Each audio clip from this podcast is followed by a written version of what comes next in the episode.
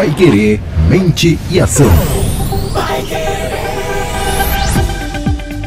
Olá, seja muito bem-vindo, muito bem-vinda você que nos acompanha agora em mais um episódio do Pai Querer Mente e Ação. Começando o mês de dezembro e esse mês aqui que é um mês de festa, de alegria, mês de saldo final, né, Renan, do nosso ano, da hora a gente dar aquela parada, olhar para trás e ver o que nós fizemos ou não e muitas coisas ajudam a gente a fazer isso, como por exemplo as histórias, as ilusões e alguns personagens que surgem aí no fim do ano. Um deles, o mais famoso deles aí nesse nosso dezembro é o Papai Noel. E aí a gente vai falar é, incrivelmente não só do Papai Noel, de vários outros personagens que envolvem a nossa mente. Primeiro a gente tem que falar de onde vêm esses caras, né? Ou essas personagens. Vêm das histórias, das ilusões. Por que, que existe esse campo ilusório, imaginário aí na nossa mente? Bruno, a gente tem várias formas de perceber a relação que os seres humanos têm com essa contação de histórias, né?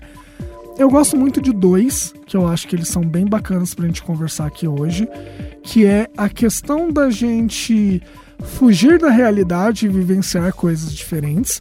Todo mundo que consumiu uma boa história, seja no cinema, quadrinho, literatura, série, sabe o poder que uma boa história tem de deslocar a gente da realidade. A gente realmente sente aquilo, vivencia.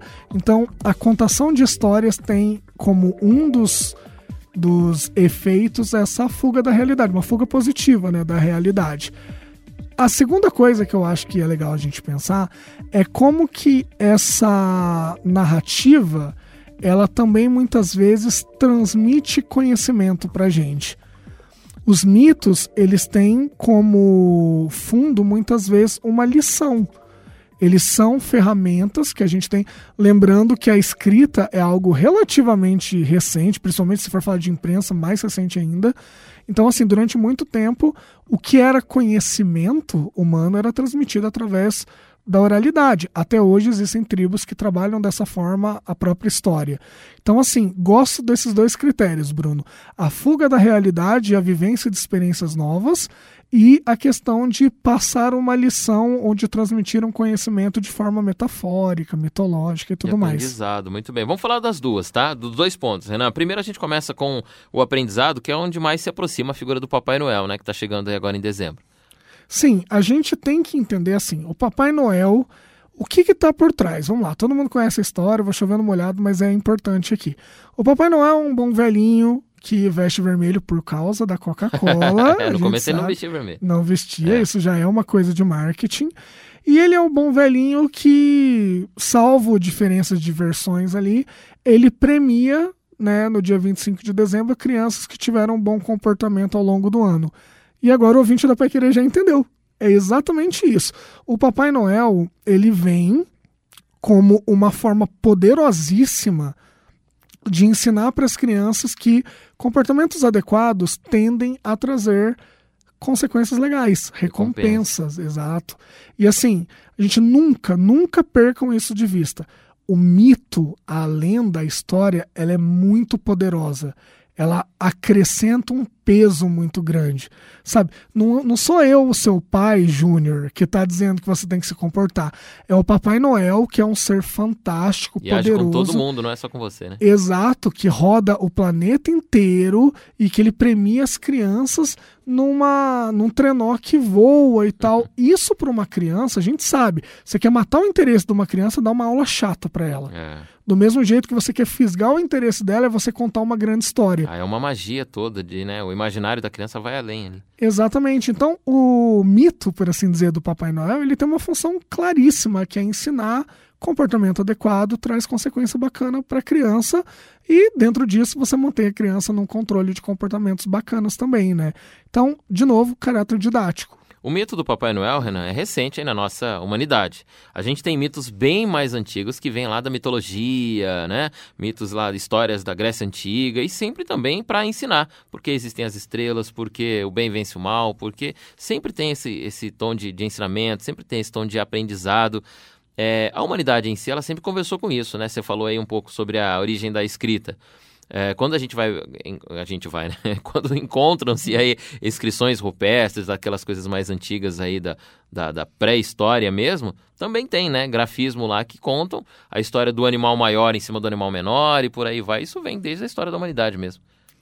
Sim, isso sempre esteve presente e eu acredito que sempre vai estar, justamente porque essas coisas são muito poderosas, sabe? De, de forma geral. Mesmo que lá na, imagina, na caverna, né? Uma mamãe pré-histórica pega o seu filhinho e aí desenha um, um, um animal grande, lá, um búfalo, um, alguma coisa mais ou menos assim, e o filhinho dela pequenininho, e aí depois faz um outro desenho do búfalo atacando ele, tipo, mostrando, ó, isso aqui é perigoso, mantenha a distância.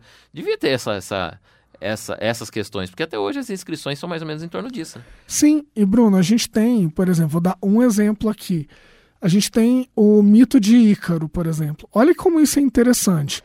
Eu posso chegar para o meu filho e falar assim: olha, legal que você seja humilde, tá? Vamos, né, respeitar as coisas, a ganância ela pode ser um problema, né, e tudo mais e tal. Isso tem um peso X, sou eu falando.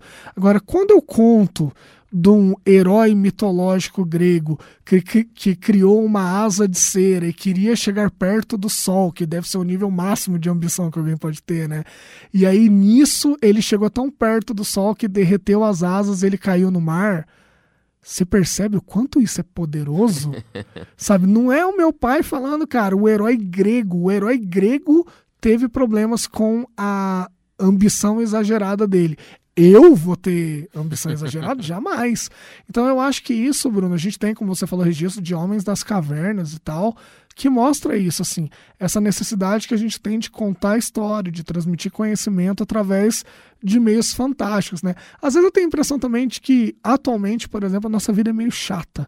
Então, quando a gente vale vai a pena, né? contar, né? a gente conta coisas de forma lendária e mitológica para acrescentar um, um, sentido maior, porque o cotidiano ali às vezes é muito simples, né? E a gente fala muito isso aqui, Renan. O ser humano tem essa capacidade de fazer, criar um paralelo, fazer um exemplo, né? A nossa cognitividade parece que ela, ela fica melhor nesse momento. Ó, a gente está contando várias coisas e sempre a gente dá um exemplo. Ó, como comparar isso com aquilo e por aí vai. Faz parte da conversa cotidiana, do trabalho, da família, dos amigos. Sempre a gente busca um exemplo para facilitar o entendimento do outro. Isso não é menosprezar a ideia do outro, mas parece que fica mais fácil assimilar isso, né? E é legal deixar os, os ouvintes da Pai Querer cientes dos bastidores aqui. Normalmente, gente, o exemplo não é pensado, né, é, vem na hora, assim, ah, o que quer, quer um exemplo? Aí cita. Normalmente vem na hora, assim. E eu acho que sim. É por, porque a nossa mente já aprendeu com esse exemplo lá atrás também. Era, era esse o ponto que eu ia falar. É, nós evoluímos com essa característica, né? Os nossos ancestrais tinham, ela se mostrou como algo de valor e se manteve até hoje. Eu, Bruno, por exemplo, até mesmo quando eu estou atendendo na clínica de psicologia, eu raciocino muito em imagens. Muito, assim. A pessoa está me contando alguma coisa, eu estou fazendo uma metáfora mental, visual na minha cabeça, sabe? Então, assim, para mim é muito fácil, por exemplo, quando eu vou dar um exemplo para alguém, porque eu estou pensando, eu estou traduzindo aquilo em imagens mentais, assim. Vem fácil, né, os exemplos? Vem fácil. E aí, assim, isso é porque porque desde lá de trás, essa característica, esse alinhamento de neurônios, por assim dizer, né, ele se mostrou útil para a gente. E, é, e que bom que a gente tem isso, porque senão todo conhecimento se perderia, né? Porque até certo tempo a gente não tinha escrita hum. para registrar, né? É. Mas será que então quem não tem esse imaginário muito forte quem não tem uma criatividade tão aguçada assim, né? Há pouco tempo a gente teve o dia da criatividade, até conversei isso em rede social. Algumas pessoas falavam, ah, não sou tão criativo assim. Será que é porque não tem esse despertar? Ouviu poucas fábulas, poucas histórias, não tem esse imaginário desenvolvido? Eu acredito que falta combustível. Eu acho que esse tipo de coisa. Ele... Que a leitura traz também, né? Sim, exato. Ele molda o nosso cérebro. Vou te dar um exemplo. Você sabe, a gente já conversou muito em off, que eu gosto de ler e eu tenho um, dois gêneros, na verdade, específicos que me atraem muito: suspense e terror. E assim, é o que eu mais gosto de ler e de ver filme também, série e tal, são os dois gêneros que eu gosto mais. Quando me sobra um tempo e eu começo a engatar uma leitura atrás da outra, parece que a minha cabeça se molda aquilo que eu estou consumindo, assim.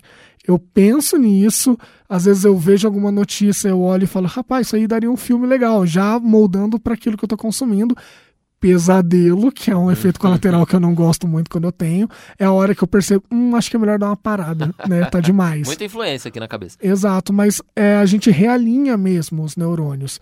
Então, uma pessoa que não consome esse tipo de coisa, que não teve desde cedo a imaginação, né, essa criatividade exercitada, ela vai ter mais dificuldade mesmo. A boa notícia é que ninguém nasceu ou não nasceu criativo, isso é exercício, né? Ô Renan, as fábulas, as ilusões, as histórias, os mitos, Elas ensinam a gente, como a gente acabou de fazer um retrospecto aqui de vários pontos diferentes, mas elas também tiram a gente da realidade, como você falou lá no começo, e agora a gente vai para o segundo ponto, a fuga da realidade. O ser humano vai para outro lugar, ele dá aquela relaxada, aquela tranquilizada, né? Bota ali no piloto automático e vive um, uma fábula, uma história. Inclusive, ele se envolve tanto nisso que chega a ter uma crença forte, né? Quando as histórias conflitam, é, como por exemplo a religião e a ciência, aí vem vários outros conflitos, várias, várias outras discussões. Ah, quem escreveu a Bíblia? Ah, era tudo mentira. Ah, não é verdade. Aí as pessoas brigam por conta disso e tal. É, tirar nossa mente da realidade é uma função importante da, da história da ilusão. E por que, que a nossa mente precisa sair da realidade? Eu acho que o nosso o nosso meio de vida, né, o lugar. Isso assim, atualmente talvez um pouco pior, mas isso faz bastante tempo já. Eu acho que a a opção de viver em sociedade ela trouxe um acréscimo de estresse, de preocupações muito grandes. E de uma certa forma pode ser que a fantasia tenha se tornado ainda mais poderosa para a gente conseguir fazer um tipo de higiene mental um pouco, sabe? De conseguir deixar essas coisas um pouco para trás, conseguir tirar um pouco esse, essa cabeça que está mergulhada em preocupações o tempo todo para acalmar, para botar o pé no chão, para conseguir desligar um pouco disso, mas, como eu gosto sempre de falar, para depois voltar. Né? Do mesmo jeito, fazendo um paralelo com o que a gente estava falando, o Papai Noel é um problema, o mito Papai Noel? Não. Dependendo da idade da criança, não. É um problema se eu tiver 30 anos e acreditar em Papai Noel? aí começa a ficar complicado, porque em algum momento o chamado da realidade tem que vir. Então é a mesma coisa quando a gente usa histórias de modo geral para fugir da realidade. Um pouquinho é necessário, porque todo mundo precisa tomar um banhozinho ali e se limpar das sujeiras do dia a dia. Agora, o que não dá é para a gente viver somente dentro da realidade, da, da fantasia. Inclusive, Bruno, o ouvinte da Pai Querer que quiser pesquisar, tem vários casos de pessoas que ficaram doentes porque ficavam, sei lá, é, dentro de jogos de computador que simulam uma segunda vida por horas, horas, horas, horas e nem comiam, por exemplo. Isso é um sintoma. O que, que aquela pessoa está tendo dentro desse mundo que ela não consegue ter no mundo real a ponto disso tomar esse espaço na vida dela, né? Então, assim, tudo é dose. Um pouquinho, show, necessário, eu diria. O que não dá é para isso extrapolar e a gente passar a viver somente dentro da ilusão, né? É incrível, né? Quando a gente pensa assim, aonde a nossa mente pode chegar, né, cara? Nossa mente é um grande mistério. E falar disso com um psicólogo deve ser. ô, Renan, tem também uma coisa que você gosta muito, a gente fala dessa fuga da realidade aqui, uma coisa bem profissional na fuga da realidade, que é conhecida como monomito ou a jornada do herói. Isso foi profissionalizado, ou seja, o ser humano pegou essa bendita capacidade que a gente tem de criação, né? E não é à toa que a gente é, assiste filmes aí, vamos agora pro, bem para a fábula mesmo, bem fugir da realidade, falar dos heróis do cinema, por exemplo, os heróis criados aí pela arte, e todos eles mais ou menos têm uma caminhada semelhante, né? Era um cidadão comum, aí de repente ele passa por uma dificuldade, ele chega, enfim, a jornada do herói, que é como conhecida. Essa técnica é muito usada é, em roteiros de cinema, como a gente está dizendo aqui, e ela tem semelhança em vários personagens, então você que está ouvindo a gente já deve ter percebido que os heróis têm mais ou menos o mesmo caminho de história. Isso foi criado pelo cinema. Isso ajuda a nossa mente a aceitar melhor essa, essa condição de um ser comum virar um herói, e daí a gente acredita nisso? Nossa, a gente vai entrar num negócio muito profundo agora, hein? Vem, vem, com a gente, ouvintes, vamos Ixi, lá. Vamos lá.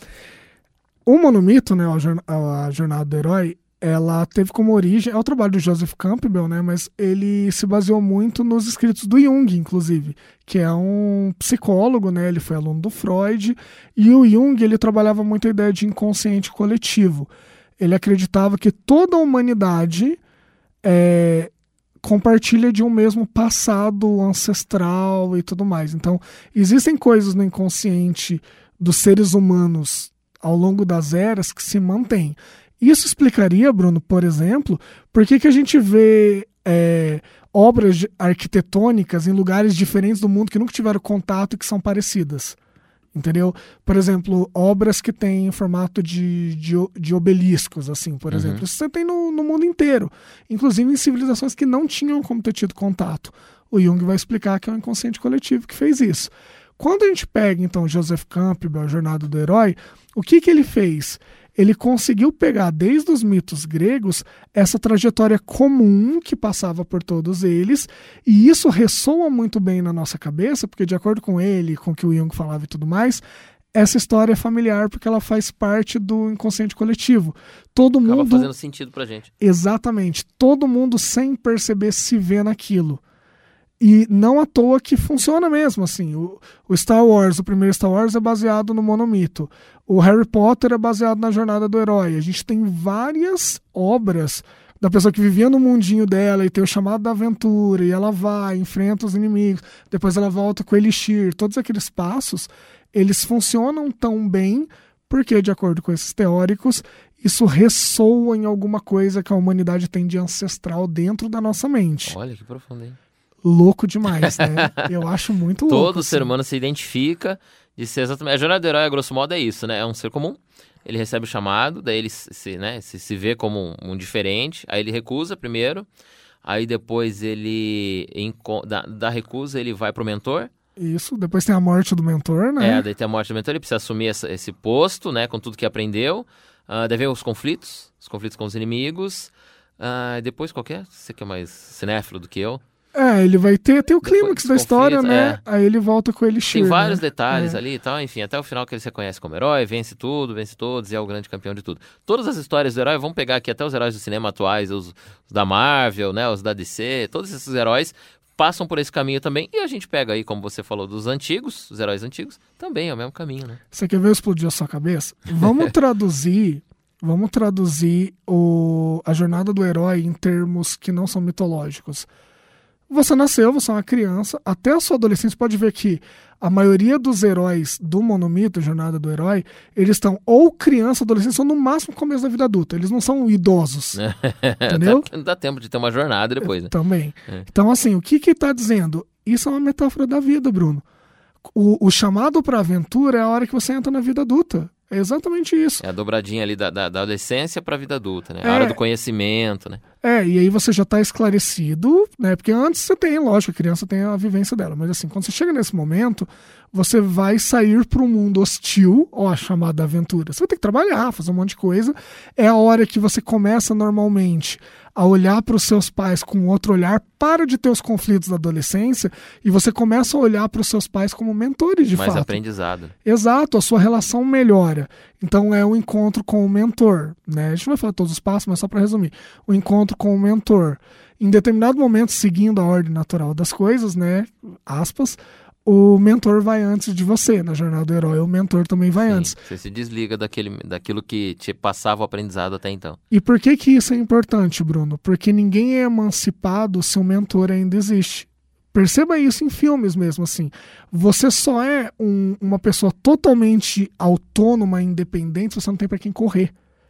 E é exatamente a função que isso tem É, na história. O, o- só vira protagonista da jornada quando o ex-protagonista, o mentor no caso, ele abandona. Ou ele aposenta, ou ele morre, ou ele sai da cena, ou ele não aparece mais, porque daí. E tem uma questão também. O, o próprio mentor, ele é mais velho que você em inúmeros casos, né? Pra não dizer todos. Então, assim, ele sempre vai ter uns passos na sua frente. A única forma de acabar o aprendizado é se ele sair de cena. Porque você vai falar, olha, descobriu uma coisa. Já sabia, eu sou mais velho que você, eu já passei por isso. Então, assim, o Yoda, vamos pegar um exemplo aqui. O Yoda lá no Uma Nova Esperança, o primeiro Star Wars. Ele morre, na, na verdade, no segundo Star Wars, no Império Contra-Ataca. Ele morre no meio do filme. Ó, spoiler de filme de Ó, 40 anos louco, atrás.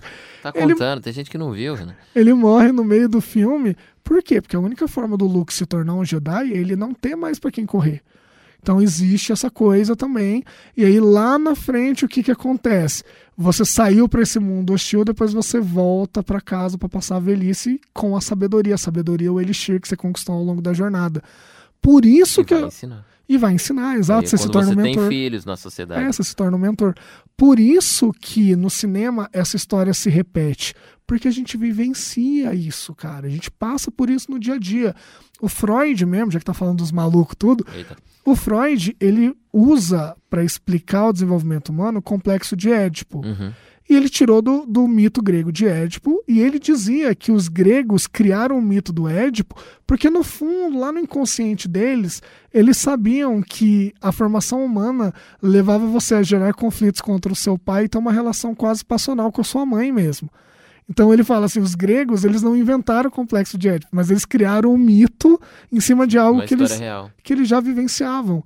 E eu estou criando algo em cima do que eles criaram, ele falava. É. Então é isso, cara, é muito louco. E é como, dessa forma como a gente se reflete com essa história, então, com esses personagens aí que o cinema criou, que a história ao longo do tempo criou, é, é uma forma de assimilar esse aprendizado muito forte, de carregar isso ao longo da vida, de repassar isso e criar uma crença mesmo, né? um valor dentro da nossa vida. Independente do personagem, do herói que a gente tem na nossa mente como mais próximo da nossa realidade, que a gente admira mais, é isso que a gente leva, né? Inclusive, nessa, nesse, até chegar ao final, quando você se torna um mentor, né? ou quando você tem aí que repassar o ensinamento para alguém, ou a vida com filhos, com é, no seu local de trabalho, com pessoas que vão aprender com você, enfim. Até chegar nesse momento, você tem ali aquela aqueles, aqueles momentos que você se recolhe, né? Você mesmo fala, nossa, o que que, eu, que fulano faria? O que que aquele, aquela história faria? Você recorre a essas histórias, né? Sim, é muito comum a gente ver isso em filmes, né? Nossa, eu queria tanto que o, o, o Sr. Stark estivesse aqui, no caso da Marvel agora, uhum. o Homem-Aranha que perdeu o Homem de Ferro no último Vingadores. O Homem-Aranha no filme dele falou, nossa, eu queria tanto que o Sr. Stark estivesse aqui, porque é esse momento, o mentor foi retirado em tese, aquele herói agora tá por conta dele mesmo, e aí ele sempre projeta, né? Pô, a pessoa que sabia mais do que eu faria o quê? Então, é uma coisa até pra gente ir mais longe ainda, já que esse episódio tá filosófico, vamos lá. Rei Leão, Bruno. Um dos filmes da minha vida, eu sou apaixonado, eu acho uma obra de uma arte. das maiores animações dos últimos anos aí, né? Eu acho fantástico. Conquistou duas assim. gerações diferentes, inclusive, o Rei Leão. Sim. Tem uma cena no Rei Leão clássico, eu acho que na, no novo tem também, que o Rafik, que é o macaquinho, ele chega pro Simba e fala assim: Eu achei que seu pai. Vem comigo que eu vou te mostrar seu pai. E aí eles vão no meio do mato, da selva lá, tal, não sei o quê. E aí na hora que chega num lago, o Rafik fala: Seu pai tá aqui dentro. Aí o Simba olha assim, aí o Simba olha e fala: Não, não é meu pai. Esse sou eu, é o meu reflexo. Aí ele fala assim: O seu pai vive dentro de você, você é reflexo dele. E é até que ele enxerga o reflexo. Até que dele. depois ele enxerga, exato. Então, assim, isso é uma excelente metáfora para a gente aprender o quê? Os mentores, sejam eles quem for, quem forem, eles vão estar dentro da gente. Eles podem não estar mais conosco de forma física, mas a influência deles vai seguir com a gente, entendeu? E olha como as histórias são importantes metaforicamente para ensinar isso, sabe? O Rei Leão mesmo, ele tem uma outra cena que eu fiquei muito triste que tiraram do filme novo, que é a cena que o Rafik bate nele com o cajado, você lembra Aham, dessa cena? aham. Essa cena é maravilhosa, porque o, o Simba tá falando muito do passado, passado, passado. E aí o Rafik vai e bate nele com o cajado e o Simba fala assim: Ai, tá doendo, né? Doeu. Aí ele fala assim: É, mas tá no passado. Você pode reclamar da dor ou você pode aprender com ela. E ele vai bater de novo, o Simba abaixa. E ele fala: Viu? É isso que eu tô falando. Aí o Simba volta pra Pedra do Rei. Aham. Olha o quanto isso é maravilhoso para você ensinar sobre passado numa cena que durou. Eu contei aqui a, a um cena em. Nem isso, né? Então é. Muito importante o poder que as fábulas, de modo geral, têm.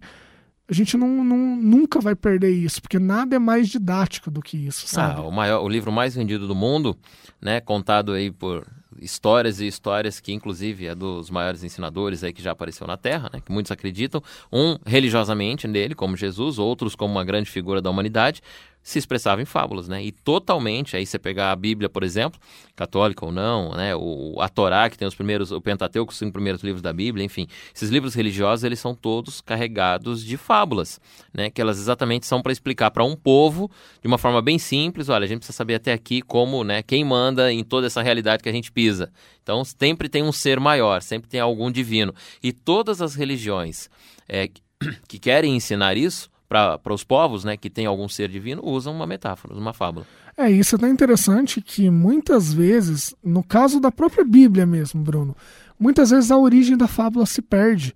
Você escuta as pessoas falando, ah, então eu lavo as minhas mãos. E aí, muitas vezes as pessoas falam ou escutam isso e ninguém remete que foi lá o caso do, do, do governante lá em relação a Jesus que falou, não, eu- se vocês querem isso, eu lavo as minhas mãos, então. Ou separar o joio do trigo, sabe? Essas coisas, elas são Paciência de Jó. Pois é, essas coisas são tão importantes, impactantes e didáticas mesmo, que a origem se perde. O mito é tão poderoso que a coisa continua, ela continua ensinando, de uma certa forma, ela ainda transmite, mas você muitas vezes nem lembra da fábula, mas a fábula. Por isso que eu não sigo Jung, mas essa coisa do inconsciente coletivo ela é muito interessante. Porque a fábula se perdeu. Como que isso ainda tem poder, sabe, sobre a gente? Como que isso ainda é didático? É muito legal isso, Que, né? é, se traduz aí em, em gerações, né? Gerações e gerações. Ô, Renan, pra gente não. Pra finalizar o nosso, nosso podcast agora, então, que é o introdutório desse mês de dezembro, vamos falar mais de personagens aí, alguns paralelos nesse mês de dezembro, porque tem alguns personagens que são muito marcantes, são os superiores de todos, né? São os top. Eu citei um aqui, por exemplo, que faz aniversário agora em dezembro, né? Um dos mais. é, é, que, que tem mais paralelos aí é o personagem, é, a personagem, né, de Jesus Cristo. Muita gente, como ele é uma- um fundamento religioso dos mais fortes aí no mundo, né, tem muitos outros personagens que vieram ao seu espelho, não tem? Sim, a gente vai falar de um na semana que vem. Que. Vamos dar, vamos dar um spoilerzinho só pra galera se animar aqui.